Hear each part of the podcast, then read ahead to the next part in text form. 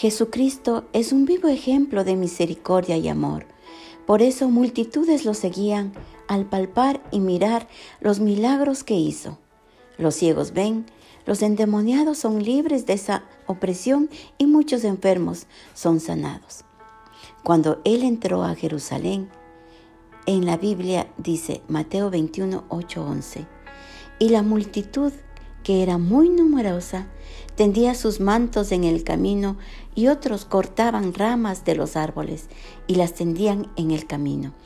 Y la gente que iba delante y la que iba detrás aclamaba diciendo, Osana al Hijo de David, bendito el que viene en el nombre del Señor, Osana en las alturas.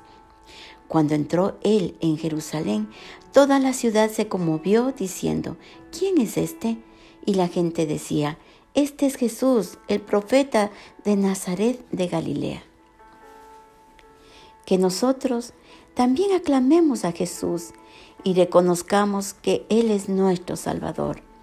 Abramos nuestros corazones para que Él sea el Señor de nuestras vidas. Oremos.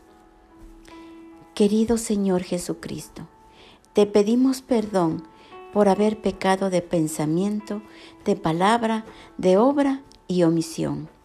Entra a nuestras vidas y enséñanos a vivir en tu voluntad perfecta. Amén.